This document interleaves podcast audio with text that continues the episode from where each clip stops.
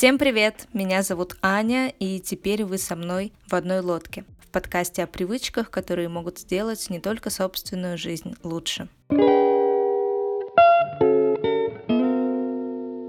Если вы помните, то этот подкаст состоит из трех тем, которые последовательно чередуются между собой. Первая тема — забота о себе — поднималась в предыдущем эпизоде про письменные практики. Вторая тема про бережную коммуникацию с другими людьми поднимается сегодня. И третья тема про ответственное отношение к природе будет в третьем эпизоде этого подкаста. Честно скажу, что я не знала, как подступиться ко второй теме про бережную коммуникацию с другими людьми, потому что она огромная, и мне было важно найти какой-то первый источник. Я начала просто гуглить, загуглила бережная коммуникация и сначала нашла, например, такой тезис, что бережной культуры общения не существует в принципе, и человеку нужно научиться защищаться самому от нападок других людей. Но я решила копнуть дальше, посмотреть, что есть еще, и наткнулась на концепцию ненасильственного общения. Я очень удивилась и очень обрадовалась, когда ее нашла, потому что, во-первых, она отражает все то, что я вкладывала в словосочетание бережная коммуникация, а именно нечто спокойное, нетоксичное и уважительное. А во-вторых, мне было удивительно, что эта концепция была разработана еще в 60-е годы 20 века, и, по сути, об осознанности в коммуникации заговорили еще тогда. Не знаю, может быть, это только мои ощущения, но мне кажется, что только в последние несколько лет люди очень активно говорят об осознанности, о заботе о себе, о коммуникации в отношениях. Например, я часто слышу сетования на то, что все проблемы от того, что люди не умеют адекватно общаться, не умеют разбираться в своих чувствах. А получается, что обо всем этом уже написано больше полувека назад, 60-е годы 20 века, в книге «Язык жизни. Ненасильственная коммуникация» и автор Маршал Розенберг он, кстати, ученик Карла Роджерса, одного из создателей гуманистической психологии. Грубо говоря, это то направление психологии, которое рассматривает человека как э, самоактуализирующуюся личность и самореализацию как неотъемлемую часть природы человека. Суть концепции ненасильственного общения состоит в двусторонней коммуникации, когда стороны уважают друг друга и спрашивают о потребностях друг друга. И, наверное, центральным словом концепции является сопереживание. Розенберг говорит, что сопереживание — это наша естественная способность, которую мы утратили из-за культуры насилия. Причем сопереживание относится и к другим, и к себе. И мне нравится, что цель ненасильственного общения это улучшить собственную жизнь. То, о чем я говорю в первую очередь о качестве собственной жизни. То есть в процессе ненасильственного общения мы сначала наблюдаем, что влияет на наше благополучие, потом определяем, что мы чувствуем относительно того, что мы наблюдаем, затем пытаемся выделить, какая потребность стала стимулом к этому чувству, чего мы хотим, и, наконец, говорим, что мы хотим, чтобы сделать другой человек, чтобы сделать свою жизнь счастливее. Получается, что ненасильственное общение состоит из четырех компонентов. Наблюдение, наши чувства, потребности и просьбы. Приведу пример, как может быть выстроена реплика в концепции ненасильственного общения.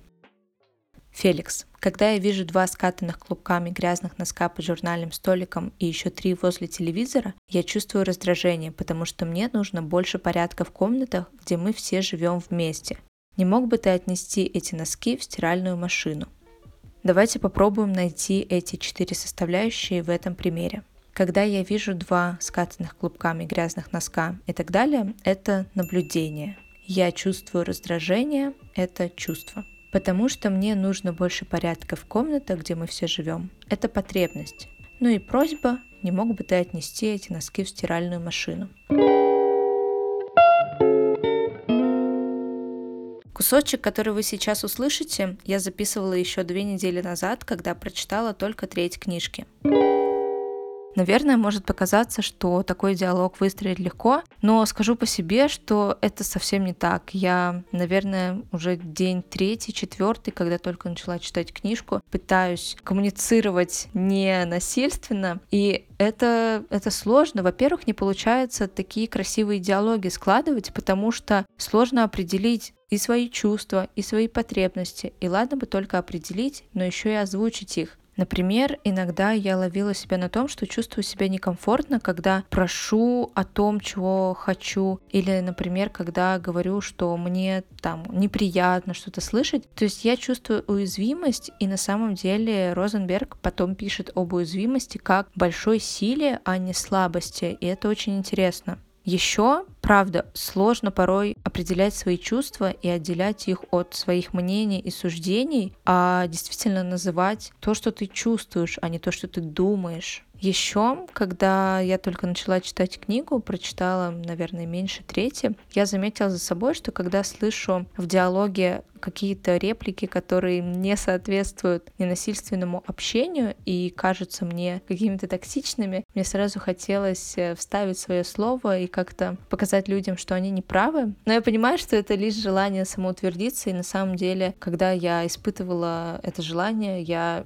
потом ничего не делала, не говорила людям, не говорить так или что-нибудь еще, не исправляла их. Я понимаю, откуда это идет, потому что я действительно удивилась и изумилась этой концепции, и мне сразу же захотелось всех научить жить правильно. Еще я заметила, что такие формулировки, когда ты идешь по вот этой схеме наблюдения чувства потребности просьбы, они звучат странно, но даже, наверное, скорее непривычно. И в одном из диалогов, когда я пыталась просто привести пример, чтобы показать человеку, что значит ненасильственное общение, этот человек потом сказал, почему ты разговариваешь как с ребенком. Я спросила, почему. Мне ответили, ну, ты как будто бы все разжевываешь, хотя и так понятно. Это очень интересно, потому что, мне кажется, наоборот, не всегда понятно, что имеет в виду другой человек. И когда ты слышишь честную просьбу, честное заявление о своих чувствах, то, наверное, это действительно звучит странно.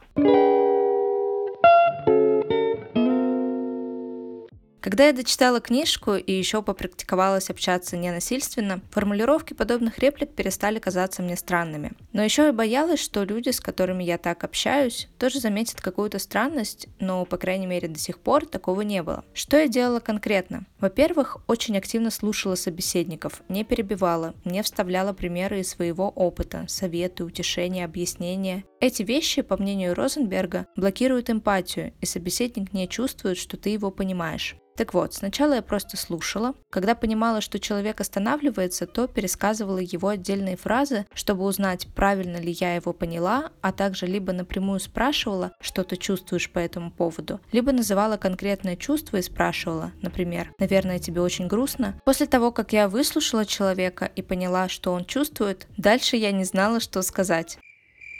До этого я обычно могла дать какой-то совет или поделиться своим опытом, или сказать «да все ок, не переживай». И эта фраза, кстати, пример модели поведения, которая подавляет чужие эмоции. Поэтому в этот момент я секунд 15 молчала, и потом удивительным образом собеседник вновь начинал говорить. После всего этого я пыталась понять, чего хочет человек на самом деле и могу ли я удовлетворить его потребность. И только после этого делилась своими мыслями и чувствами по теме беседы. В такой ситуации получается, что я беру на себя роль второго плана, больше слушаю, чем говорю. И оказалось, что такие разговоры мне доставляют большое удовольствие. Эмпатия, сопереживание в хорошем смысле, то есть понимание другого человека, это очень приятно. Но с другой стороны, это очень сложно. Во-первых, нужно слушать активно и реально вдумчиво. Но с этим особых сложностей у меня и не было. Я и раньше при встречах старалась быть человеком, а не в телефоне или как-то по-другому отвлекаться.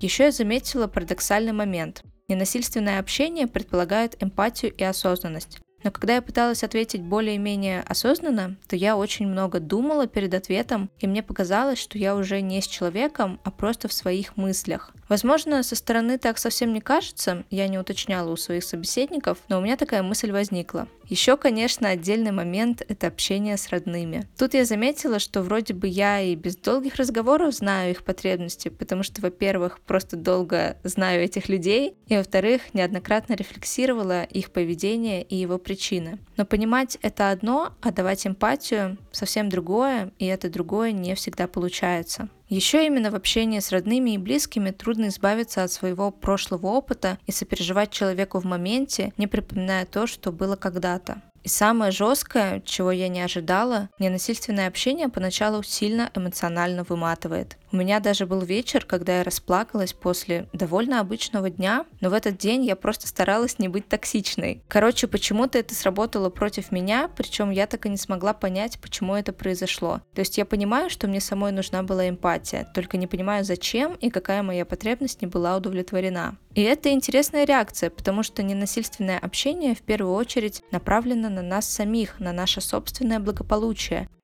Вообще у Розенберга очень интересные мысли про бережное отношение именно к себе. И если вам интересно узнать о них подробнее, то я записала мини-эпизод, который можно послушать в моем телеграм-канале в одной лодке. Ссылку на него я оставляю в описании этого выпуска.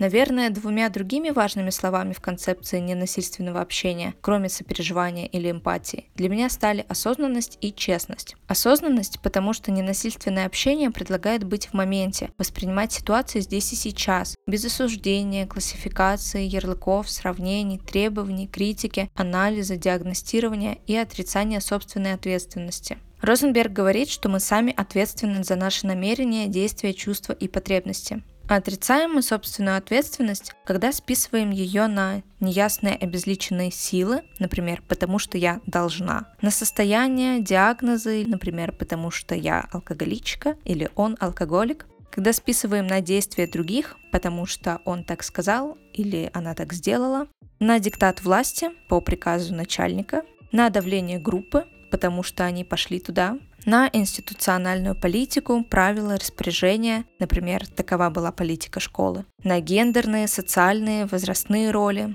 например, я, жена и мать, и на неконтролируемые импульсы, я не могла бороться с этим желанием. Поэтому, если нас кто-то обижает или бесит, то стоит понять, во-первых, что таким образом человек с какой-то неудовлетворенной потребностью вызывает к нам с просьбой помочь ему чувствовать себя лучше. И во-вторых, понять, что мы никогда не злимся из-за слов или действий других. Поступки других только стимул, но никогда не причина наших чувств. Сердцевина гнева – наша неудовлетворенная потребность. То есть проблема не в людях, которые нас бесят или которые нас обижают, хотя у них тоже есть свои проблемы, а в нас самих, потому что какая-то наша потребность не удовлетворена. Например, мы хотим чувствовать себя в безопасности, а человек покушается на наши личные границы. Тут мне сразу вспоминаются хейтеры, которые пишут странные вещи блогерам, например, и люди, которые говорят, что на самом деле хейтеры — это несчастные люди. Получается, так оно и есть. И второе слово, кроме осознанности, это честность, потому что ненасильственное общение предлагает высказывать свои наблюдения, чувства, потребности и просьбы честно и ясно, не бояться быть уязвимыми, потому что уязвимость — это на самом деле сила, которая помогает решать конфликты. Кстати, про конфликты.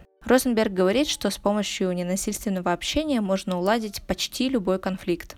Самое главное — понять, что цель в любом конфликте не выиграть, а удовлетворить потребности каждого. Компромиссы не нужны. Розенберг американец, поэтому неудивительно, что он придерживается, по сути, стратегии win-win принципа Гарвардской школы переговоров. Так вот, он предлагает целый процесс решения конфликтов, который состоит из пяти пунктов. Сначала нужно высказать собственные потребности. Потом нужно попытаться найти истинные потребности другого человека, вне зависимости от того, что высказывается на словах. После этого постараться проявить столько эмпатии, сколько нужно, чтобы правильно услышать потребности друг друга. Тут можно даже попросить собеседников повторить озвученные ранее мысли другим собеседникам. И, наконец, предложить стратегии для решения конфликта, оформляя их языком утвердительных высказываний. То есть процесс решения конфликтов должен завершаться описанием действий, которые удовлетворяют каждого. По Розенбергу наше благополучие и благополучие других — это одно и то же. А по мне получается, что мы действительно в одной лодке, Кажется, это отличное завершение второго эпизода. Большое спасибо, что послушали его. Если он вам понравился, то, пожалуйста, ставьте оценки подкасту в одной лодке в Apple Podcasts или на других платформах. Пишите отзывы, а также подписывайтесь на тех платформах, на которых вы слушаете этот подкаст, чтобы не пропускать следующие эпизоды. Постараюсь сделать их почаще и регулярнее. Буду ждать вас в своем телеграм-канале в одной лодке, где кроме мини-эпизода уже лежит небольшая инструкция инструкция по применению ненасильственного общения. В общем, всех жду, всем рада, всем еще раз большое спасибо, что слушаете подкаст, и всем пока!